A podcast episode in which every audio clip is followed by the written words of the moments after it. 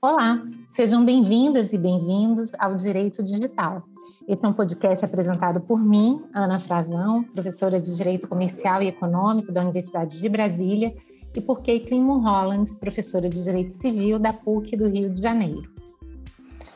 Este é um espaço de debate sobre os diversos temas que envolvem a nossa vida cotidiana, que está cada vez mais digital. Vocês podem ouvir nossos episódios nas plataformas de streaming ou no site www.podcastdireitodigital.com.br. Nesse episódio, vamos falar sobre cibersegurança. O sequestro de informações da página da rede de lojas Renner reacendeu o debate sobre cibersegurança, vazamentos e sequestro de dados. Na tarde do dia 19 de agosto deste ano, os sistemas de gerenciamento das lojas Renner, incluindo o site de e-commerce da varejista, colapsaram. Tudo indica que o invasor sequestrou os dados da empresa por meio de um ataque de ransomware e se valeu de uma extorsão de um bilhão de dólares para a liberação dos arquivos. Esse episódio não é único, a todo momento nós temos alguma notícia semelhante, basta lembrarmos que em junho tivemos a notícia de que a JBS pagou 11 milhões de dólares a hackers para evitar um vazamento em ataque. Esses dois casos, no entanto, não são uma novidade para as equipes de cibersegurança.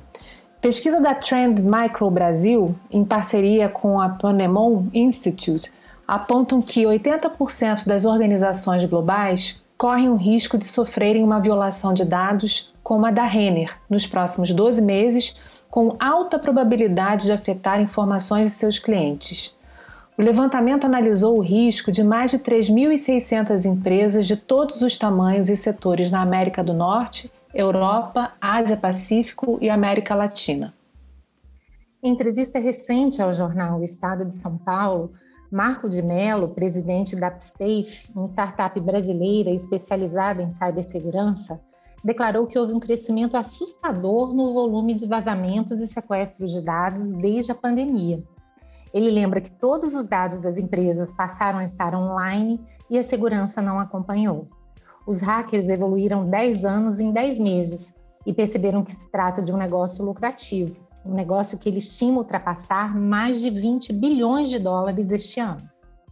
A preocupação não atinge apenas as empresas do varejo, mas todas as indústrias que dependem de dados para seu desenvolvimento ficam à mercê de ação de criminosos virtuais.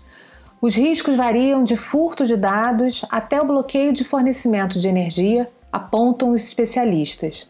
Ataques cibernéticos podem provocar apagões e impor o caos em extensas regiões do país. E os órgãos públicos também estão sujeitos a esses ataques. Vários tribunais importantes do país, como o Tribunal Superior Eleitoral e o próprio Superior Tribunal de Justiça, já tiveram problemas desse tipo. Em São Paulo, recentemente, um caso preocupante impactou o sistema judicial. Um hacker invadiu o sistema da Justiça Federal de São Paulo e conseguiu ter acesso ao certificado digital de servidores, procuradores e juízes.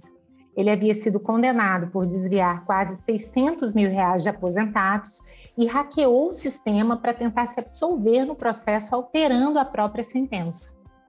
Além dos danos à imagem e os prejuízos financeiros decorrentes desses ataques, as empresas ainda ficam suscetíveis a penalizações das agências reguladoras, como a NPD, por conta da falha de segurança. A Renner, por exemplo, já foi intimada pelo Procon de São Paulo para prestar esclarecimentos sobre o processo de criptografia aos dados dos clientes, bem como a maneira de armazenamento deles e se existe alguém na função de encarregado de dados, como está previsto na LGPD.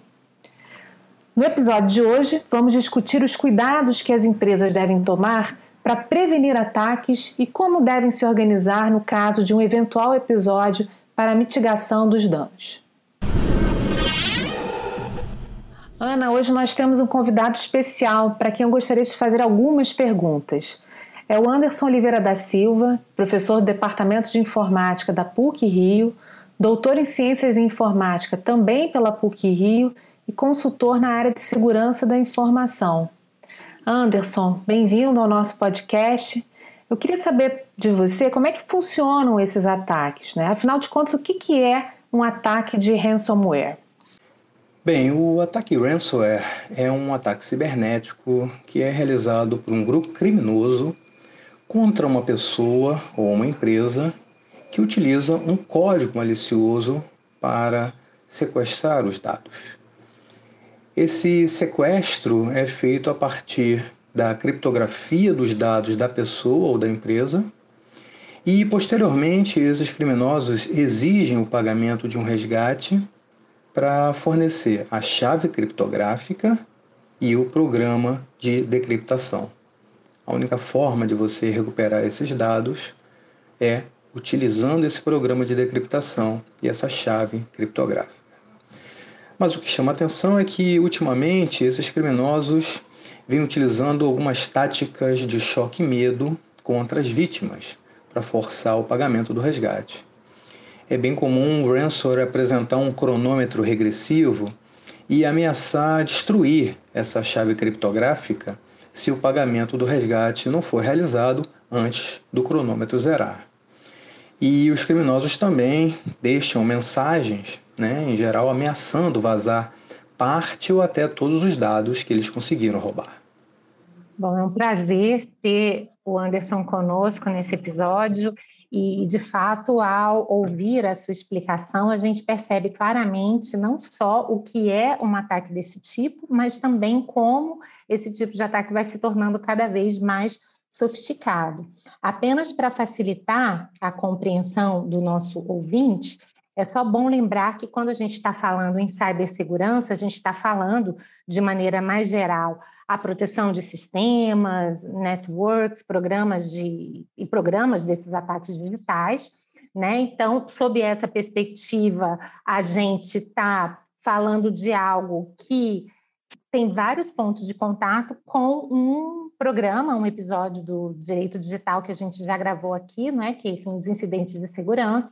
Mas a gente viu que os incidentes de segurança eles podem, inclusive, acontecer por diversas falhas humanas e que não necessariamente corresponderão a esses ataques. E também é importante esclarecer para o nosso ouvinte que além desse ataque, né, do ransomware, existem vários outros, né, o malware, que é um software malicioso desenhado para obter acesso inautorizado ou danificar o, o, o, equipamento, o que se chama de phishing, ou seja, que é o envio de e-mails fraudulentos, e diversas outras formas para, de fato, se proceder a esse tipo de, de violação a sistemas de dados. O que importa é que todos eles acabam tendo um eixo comum, que é, de fato, acessar, mudar ou destruir dados, distorção de dinheiro, interrupção de processos empresariais. E é muito interessante o exemplo que a gente mencionou da Justiça de São Paulo, ou seja, em que aí o próprio hacker entra para alterar o dado, tendo um benefício, ou seja, alterar o resultado de uma própria sentença judicial. Então, a gente percebe que o que está envolvido aí é uma gama de valores muito importantes, que vão desde o acesso à integridade, o sigilo e a própria disponibilidade de dados. Todos nós, por exemplo, conhecemos bem aquele caso, o Ashley Madison, né, que é um caso já considerado antigo, se não me falha a memória, de 2015, o que mostra que estamos longe de, de estarmos tratando de um problema absolutamente recente, é o que você falou, o que muda hoje é realmente a, a potencialização e a maior probabilidade desse tipo de ataque. E, e, eu acho interessante mencionar esse caso porque a gente percebe também que esses ataques eles têm diferentes configurações. E nesse exemplo específico era o que se chamava de um ataque de certa forma ético, né, em que se questionava a própria o próprio negócio na verdade, era uma plataforma de traição, supostamente estimulava pessoas casadas né, a terem os seus encontros, e os hackers simplesmente exigiam que eles deixassem de disponibilizar aquele serviço, sob pena, então, de liberarem todos aqueles dados. E fato é que esses dados foram liberados, os efeitos foram efeitos tenebrosos, ao que se consta, parece que até suicídios aconteceram em razão disso, então isso mostra também claramente o potencial danoso desse tipo de ataque, ainda quando ele é revestido supostamente, não é, dessa finalidade ética e não tem nenhum objetivo propriamente de extorsão da empresa ou do agente econômico que explora esse modelo de negócio. Mas, Caitlin, você fez mais perguntas para o Anderson, não foi? Fiz, fiz sim, Ana. É, eu queria saber do Anderson, né, dentro da experiência dele como é, consultor de segurança da informação, como é que é possível a gente prevenir o vazamento de dados na internet? Bom, vamos lá. O vazamento de dados é uma consequência de um ataque bem sucedido. Né? Por isso, tanto as pessoas quanto as empresas elas precisam reforçar a segurança né, para proteger os seus dados. Em particular, é bem importante né, saber que o ataque de engenharia social é a principal arma que é utilizada por esses criminosos contra as vítimas, para conseguir então obter dados sensíveis que, em geral, vão ajudar ou facilitar de alguma forma um futuro ataque de ransomware. Esse ataque de engenharia social visa basicamente enganar as pessoas ou os funcionários das empresas e isso é feito geralmente através de mensagens de e-mail fraudulentas. Essas mensagens aí, na maior parte dos casos, acabam direcionando as pessoas né, que receberam essa mensagem para sites falsos. Esses sites são usados para coletar dados sensíveis, como, por exemplo, as credenciais de acesso do usuário no sistema que futuramente vai ser atacado. É, eu acho que fica muito claro para todos nós que, dependendo do, do, risco do tratamento de dados, da complexidade da atividade da empresa, certamente ela vai ter que se socorrer de algumas alternativas tecnológicas mais sofisticadas, mas o assunto ele vai se desdobrando, né, Caitlin, e a maior parte dos especialistas de segurança sempre enfatizam alguns cuidados básicos, do tipo, olha, gerenciamento de senhas, senhas fortes, né? Nunca ache que isso não pode acontecer com você. Não deixe seus equipamentos abertos. Cuidado ao clicar em anexos ou links de e-mails. Cuidado com as chamadas operações sensíveis, né? Como bancos, como compras. Se assegure de que isso está acontecendo num aparelho que pertence a você, que você está utilizando uma rede em que você confia, evitando, portanto, computadores públicos, Wi-Fi público e etc. Cuidado com o que você pluga no seu computador, cuidado até com o que você publica nas redes sociais, porque hoje há alguns ataques que são baseados também no conhecimento que os hackers têm da pessoa, né? O social engineering, ou seja, se tentar aí induzir a pessoa a isso. E isso tem muito a ver não só com a nossa vida pessoal, mas também com a atividade das empresas e um ponto que você mencionou, Caitlin, que é a questão da pandemia porque a pandemia obrigou que as pessoas passassem a trabalhar em casa, o esquema de home office foi instituído às pressas e muitas vezes as pessoas não tiveram tempo de tomar os devidos cuidados. Qual é o computador ou os aparelhos que nós estamos utilizando? Essa rede é confiável ou não?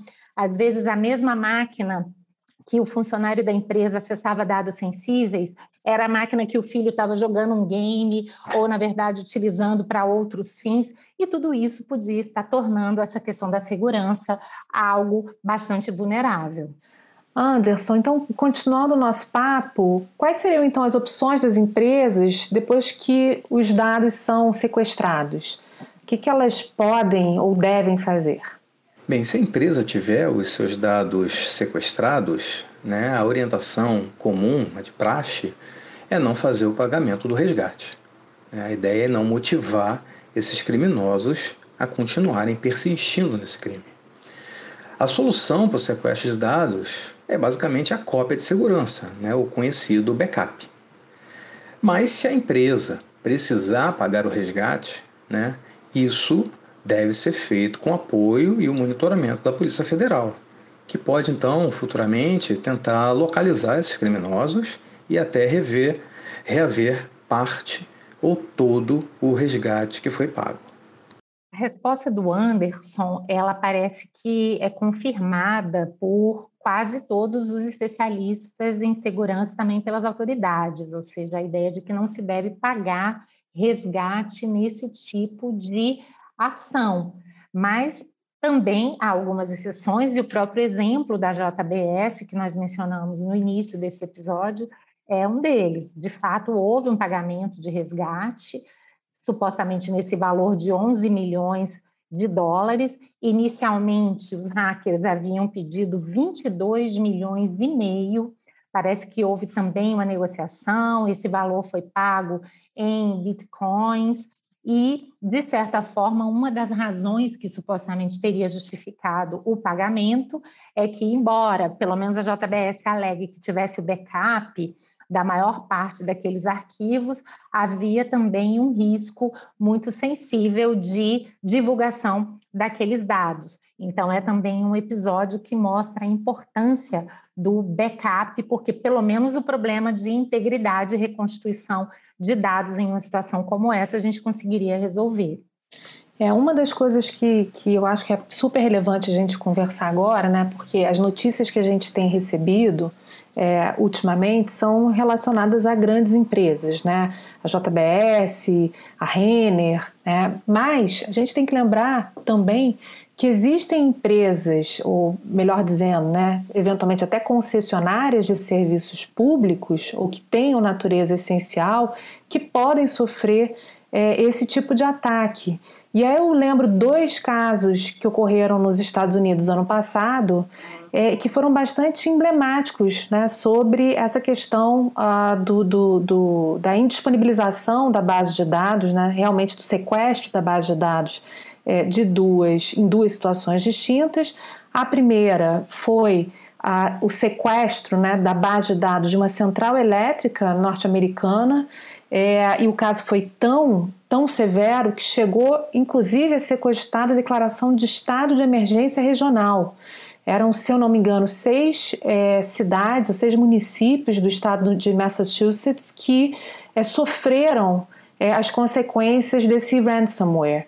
É, e o ataque foi um ataque de fato é, reivindicado por uma, uma uma associação de hackers, se a gente puder usar esse termo, uma associação, uma organização criminosa verdadeiramente, né? E eles reconheceram que a intenção era justamente causar pânico, né? Então veja, essa é uma situação que é, é, pode levar, inclusive, a eventuais atos terroristas, né? E o outro caso muito semelhante ao da central, o sequestro da base de dados da central elétrica, foi um sequestro, um ransomware que ocorreu num oleoduto também norte-americano, na base de dados né, de um oleoduto norte-americano, responsável por 45% do fornecimento de combustível para a Califórnia, para estados né, é, do oeste americano. Então vejam a, a capacidade de danos né, que são né, é, verificáveis, né, é, nesses casos em que a gente está diante de serviços que verdadeiramente são essenciais, é, é, são é, é, gigantesca, né? Essa capacidade de, de, provocar também caos e pânico na sociedade, né? Uhum. Agora tem um outro caso, Ana, que é que é terrível, né? Que é um caso que também é traz é, é bastante sensível, que foi um caso ocorrido na Alemanha em que uh, houve né, a invasão de sistemas de, de, segurança da informação de um hospital. É, com essa invasão ficou é, inacessível a, a, a base de dados desse hospital. Uma paciente tinha um atendimento de urgência é, programado para o dia em que houve o ataque e ela não pôde, é, de fato, ser atendida uh, porque o sistema estava fora do ar, né, sequestrado. Uhum. E ela foi uh, transferida para um outro hospital e, infelizmente, ela veio a falecer. Então, é, evidentemente, a gente tem uma questão de causalidade aí que a gente não pode é, desconsiderar, ó, por óbvio, mas é uma situação que, é, no fim das contas, pode levar à, à morte, ao caos, ao pânico social e à morte, uhum. sem dúvida. Exato. E, e, é muito interessante você ter trazido esses casos, porque a gente percebe claramente que ao falar desses problemas, nós estamos falando sim da privacidade das pessoas que não querem ser expostas com a divulgação dos seus dados pessoais, mas em situações como essa, a gente está falando da paralisação de serviços indispensáveis. que cujos prejuízos são enormes. Imagine no caso de um hospital. Veja que nesse caso o prejuízo dela foi pela interrupção do serviço em razão da indisponibilidade dos dados. Mas imagine se o hacker começasse a mudar os dados de pacientes, a mudar as prescrições e etc. Imagine uma situação como essa em sistemas de controle de tráfego aéreo e tantas outras situações. Então, realmente, a gente está diante de um grande desafio dos próximos tempos, não é, Caitlin? Sem dúvida, Ana, temos que ficar atentos.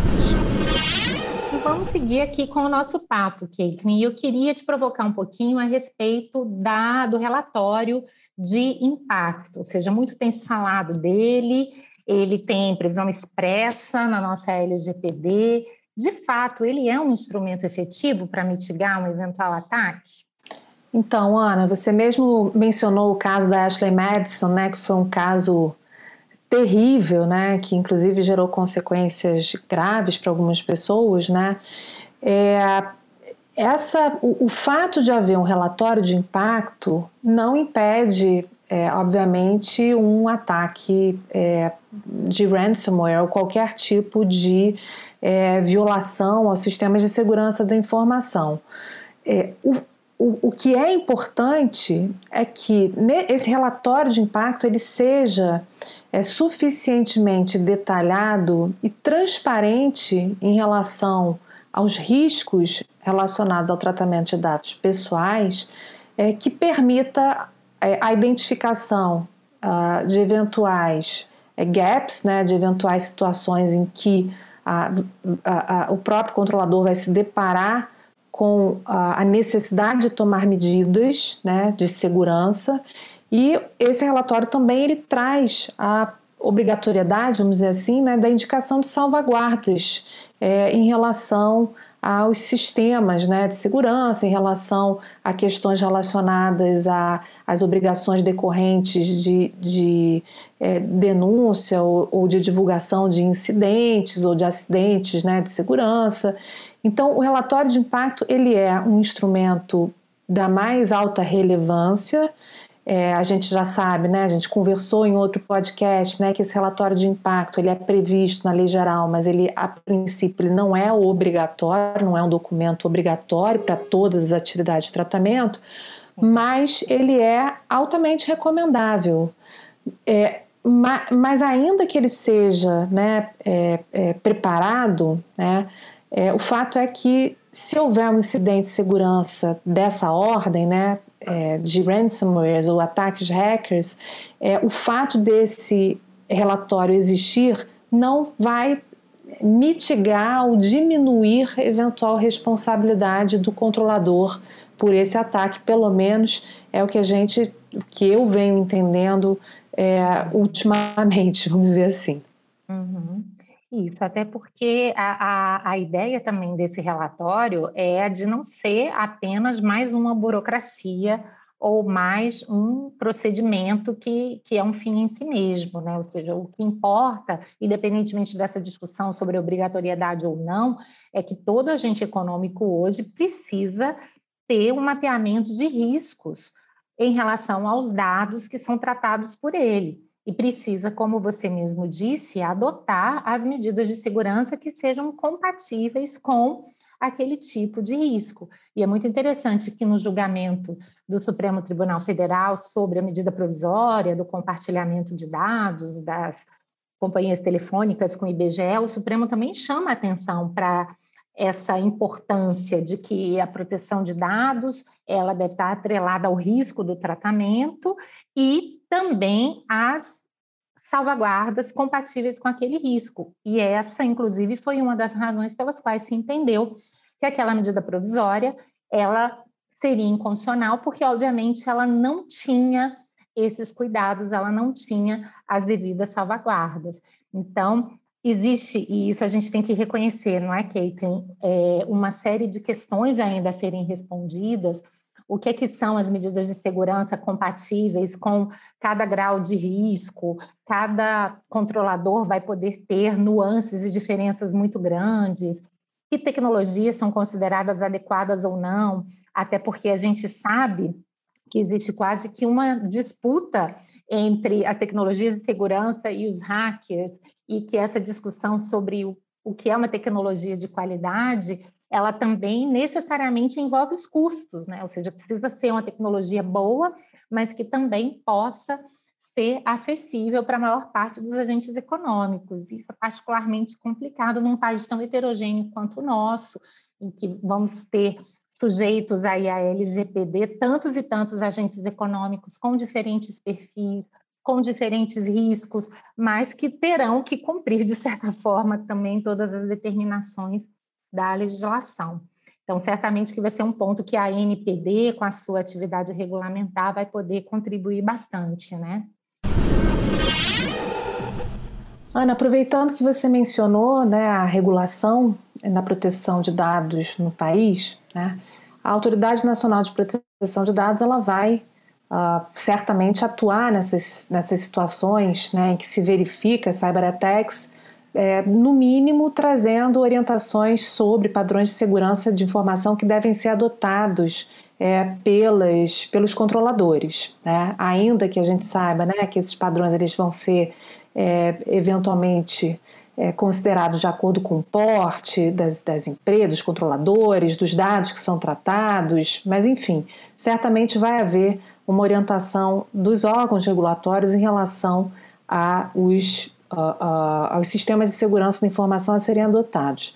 Agora, o que, que uma empresa ela deve providenciar justamente para não ser penalizada, sancionada por esses órgãos regulatórios é, no caso de um ataque cibernético? Né? A LGPD fala um pouco sobre isso, mas uhum. o que, que você acha né, em termos de providências? É, eu acho que tem alguns pontos interessantes. A gente já teve até a oportunidade de falar sobre um deles no nosso episódio de incidentes de segurança. Então, para aqueles que se interessam sobre o tema, eu sugiro que assistam também, porque ele é muito complementar a esse episódio. E naquela oportunidade, a gente mencionou um documento da NPD que já tentou dar algumas diretrizes para a, a notificação desses incidentes.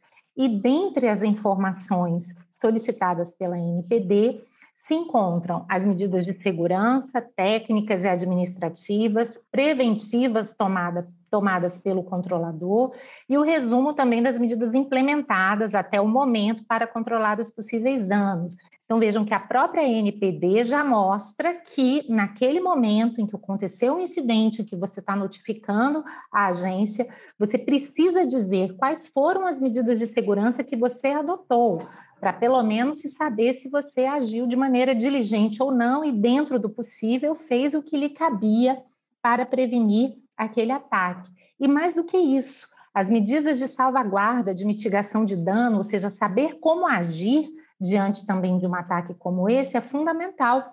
Então, a própria NPD, repito, também já pede esse tipo de, de informação. Então, eu acho que é um conjunto aí de, de providências, Kate. Claro, é muito difícil a gente aqui, de uma maneira exaustiva, mencionar todas elas, porque, como a gente viu, elas vão depender também muito do risco do tratamento, do porte e de diversos outros fatores. A gente ainda não tem uma regulamentação muito clara nesse sentido, mas eu acho interessante também para o nosso ouvinte ficar atento para uma cartilha de segurança para a internet, vazamento de dados, que é uma cartilha do CERT.br, NIC.br, CGI.br e também com o apoio da própria NPD, no, na qual eles, obviamente, fornecem algumas medidas de segurança, dentre as quais monitoramento de vida financeira e identidade, cuidado com contas e senhas, medidas de prevenção contra golpes que vão né, desde cuidados com cadastros de sites, links e aplicativos, contas e senhas, arquivos e equipamentos e tudo mais. Então, a gente ainda percebe claramente que, por mais que tudo leve a crer que seja impossível evitar um ataque como esse, muitos desses ataques também poderiam ser evitados se medidas de segurança, muitas vezes até simples, estivessem sendo tomadas. E daí também a importância de um treinamento das pessoas, da organização, uma sensibilidade para que elas adotem e entendam a importância dessas medidas de segurança. E como a gente já teve oportunidade de falar aqui também, há todo um cuidado com acesso a dados, ou seja, as organizações teriam que pensar em que medida dados muito importantes não deveriam ter diversas restrições de acesso, até porque quanto menos as possibilidades de acesso, mais de alguma forma esses dados estariam blindados. E, por outro lado, falar também nessas preocupações nos chama a atenção para alguns temas que são muito preciosos para a LGPD.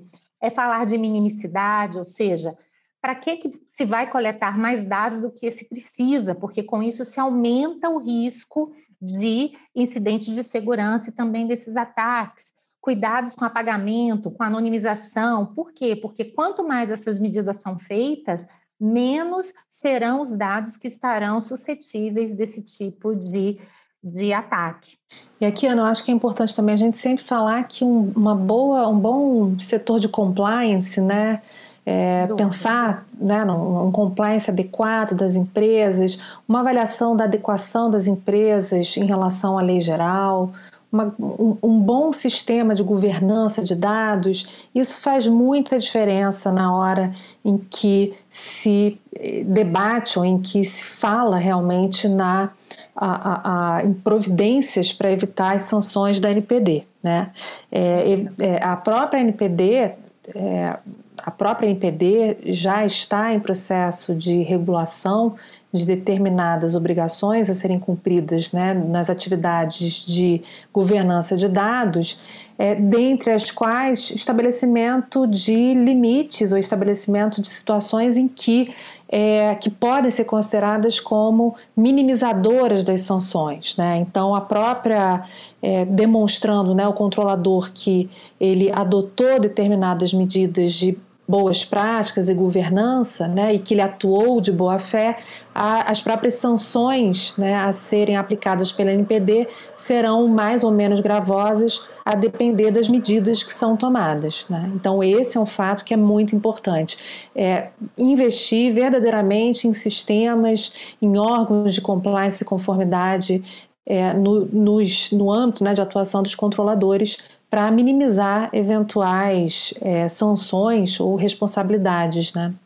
Certamente que aqui a gente está tocando em alguns assuntos que me parece que a gente vai ter que desdobrar em outros episódios, né, Kate? Ou seja, é, quais são os impactos disso sobre a responsabilidade administrativa e também civil dos agentes de tratamento, quais são os critérios de dosimetria de sanções, em que medida um bom programa de compliance vai impactar diretamente na fixação dessas sanções, mas a gente já pode adiantar que sim, a grande discussão é exatamente em que medida, porque isso vai depender de diversas outras questões que a gente vai tratar no episódio próprio, porque de fato é, são questões suficientemente ricas e complexas, eu acho que elas merecem um momento especial para elas. Teremos esses episódios em breve. Com certeza. E, Caitlin, se a gente pudesse, então, resumir quais seriam as razões, ou seja, por que as pessoas devem se preocupar com possível vazamento de dados? Bom, Ana, acho que de cara a gente já pode dizer que incidentes de segurança, acidentes de segurança ou acidentes em tratamento de dados pessoais sempre aconteceram e, infelizmente, eles sempre acontecerão. Né? É, por quê?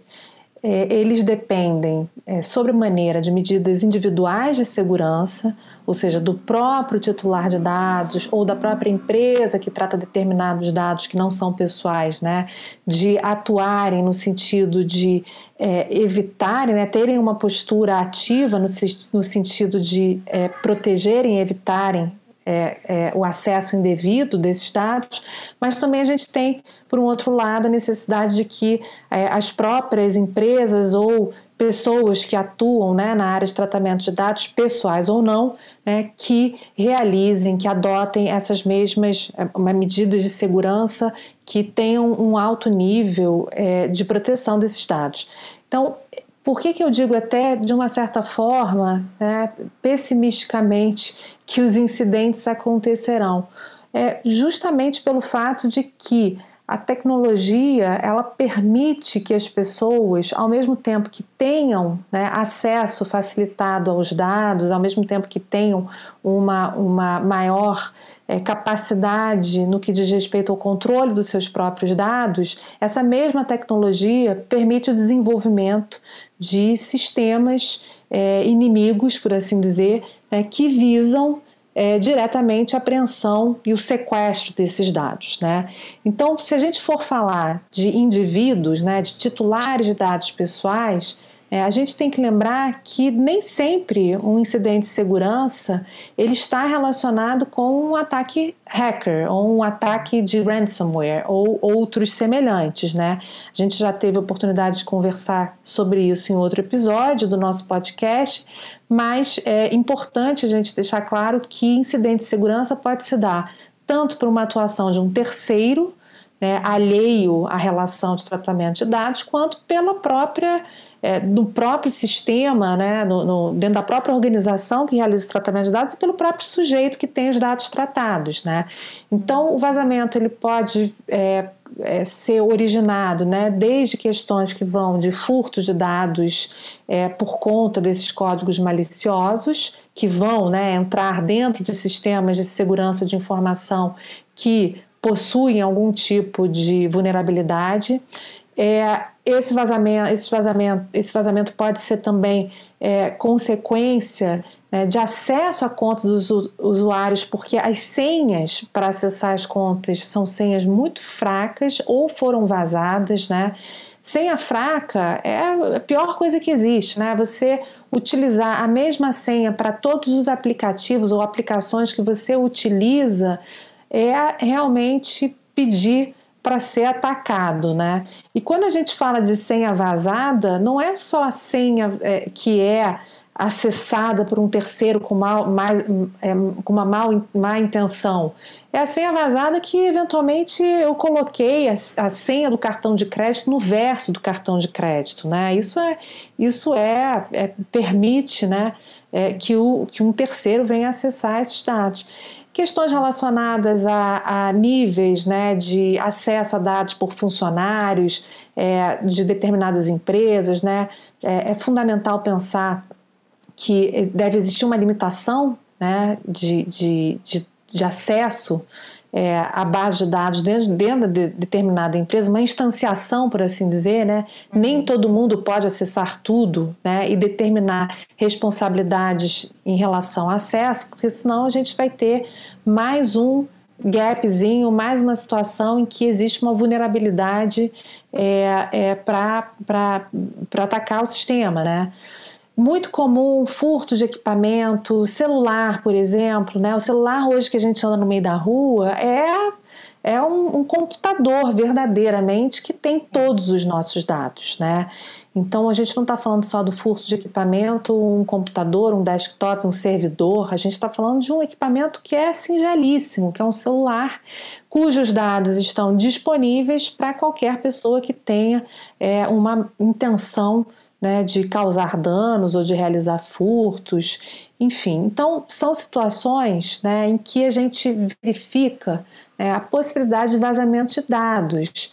Então, as pessoas têm que se preocupar, evidentemente, porque uma vez havendo né, essa possibilidade de uso malicioso desses dados, o que a gente vem percebendo um crescente né, ultimamente, é, é que uh, uh, essa, essa situação ela é um pouco irreversível, né? Então a preocupação que a gente tem que ter é quantos menos, quantos, quantos é, quanto menor for o número de dados é, vazados ou acessíveis indevidamente por terceiros, tanto melhor, né?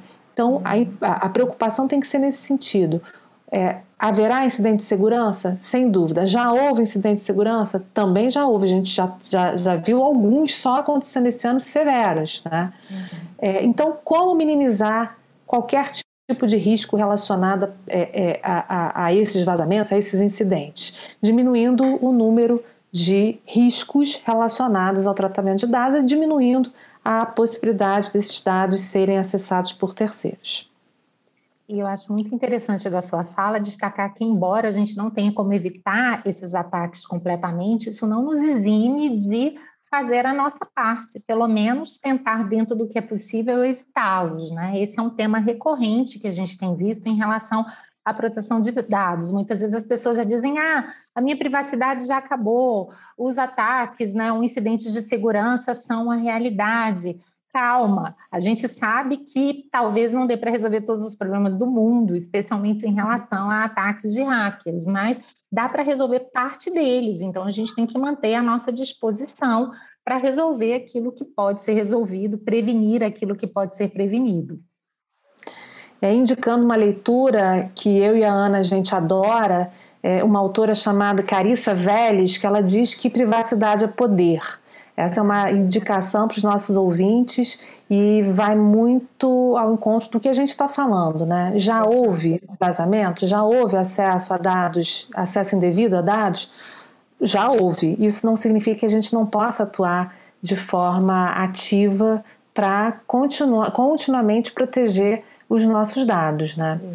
E um argumento muito interessante dela é exatamente esse: já perdemos muito, então temos que tentar interromper esse processo, temos que recuperar, inclusive, aquilo que já perdemos. Né? Então, é uma postura bastante proativa e otimista, é, sem qualquer tipo de derrotismo, de determinismo. Isso é que eu acho particularmente interessante da obra dela. Excelente dica, professora Kate.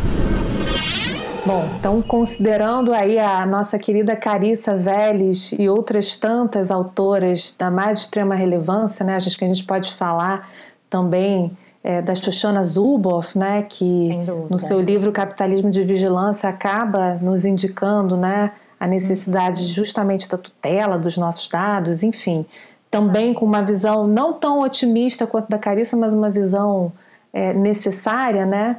É, mas considerando isso, então, pegando um pouco né, o gancho da própria Xuxana, do capitalismo de vigilância, que ela tão bem explica, né?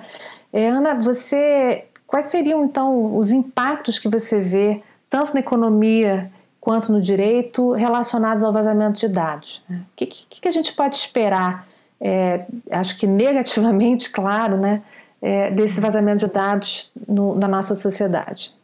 É, os impactos são muito fortes, eu acho que a gente já tratou de vários deles, então vamos tentar aproveitar essa parte aqui, talvez mais para sistematizar o que a gente já falou do que propriamente para trazer é, é, questões absolutamente novas. É, do ponto de vista dos titulares, esses impactos são imensos. Lembramos a questão da, da Ashley Madison, né? ou seja, quando estamos falando de sigilo, especialmente de dados sensíveis, a divulgação disso pode ter efeitos extremamente nefastos para a vida das pessoas. E não é só a questão do sigilo que está em jogo, muitas outras questões estão em jogo, como a própria questão da integridade desses dados. Muitos danos e prejuízos podem acontecer também às pessoas quando seus dados são alterados e passam a circular como se fossem verdadeiros. E pensando então nos impactos para a economia, Caitlin, aí esses impactos são realmente inúmeros. A gente já falou aqui dos danos reputacionais, a gente teve oportunidade de tratar muito desse tema no episódio de incidentes de segurança, porque é claro que se um ataque como esse acontece diante de uma empresa que não tomou as devidas providências para evitar esses ataques, é claro que isso passa uma péssima mensagem. E a partir do momento que a NPD agora tem também o seu poder sancionatório e vai poder atestar isso, inclusive punir, parte da premissa de que essa punição ela é muito mais ampla do que propriamente a sanção estabelecida pela NPD, porque ela vai ter realmente uma repercussão reputacional muito intensa.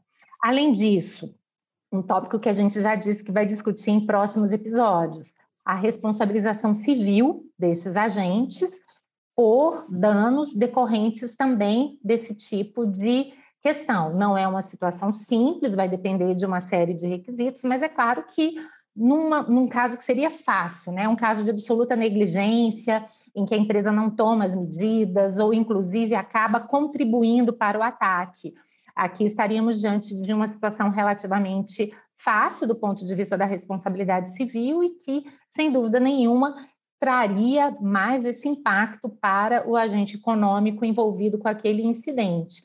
E a gente viu que, se a gente achava que parava por aqui, continua, porque a ideia de que hoje dados podem ser sequestrados para tornar um serviço privado ou público indisponível é algo que pode causar prejuízos assim de milhões em muito pouco tempo, ainda mais se for um tempo considerável. A simples possibilidade de que um hacker não só possa indisponibilizar um serviço ou uma atividade, como possa interferir diretamente nela, manipulando resultados, que vão desde o resultado de uma sentença, como a gente viu no ataque que aconteceu perante a Justiça Federal de São Paulo, mas que pode acontecer em hospitais, pode acontecer em, em serviços considerados absolutamente relevantes e serviços que não podem admitir esse tipo de falha. Então, a gente está falando realmente de um problema extremamente sério que pode trazer danos para a economia que, que chegam a ser inestimáveis. Aquilo que a gente consegue minimamente mapear já nos deixa realmente suficientemente aflitos e é por essa razão que a gente decidiu tratar desse tema diante realmente da relevância e da atualidade dele. Então, nós estamos evitando a responsabilidade civil como tópico agora, porque ela vai ser tratada em outro episódio futuramente, porque eu e Ana consideramos uma das questões mais sensíveis da Lei Geral de Proteção de Dados.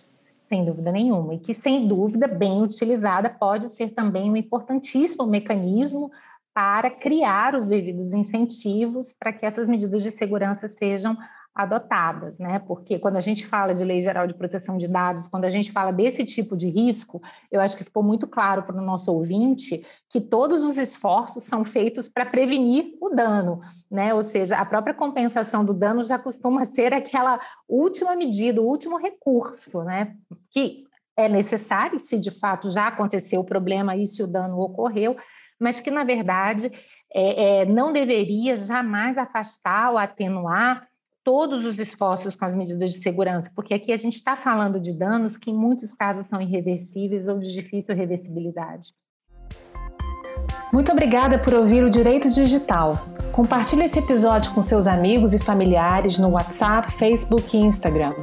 Vocês também podem ouvir nossos episódios nas plataformas de streaming ou no site www.podcastdireitodigital.com.br.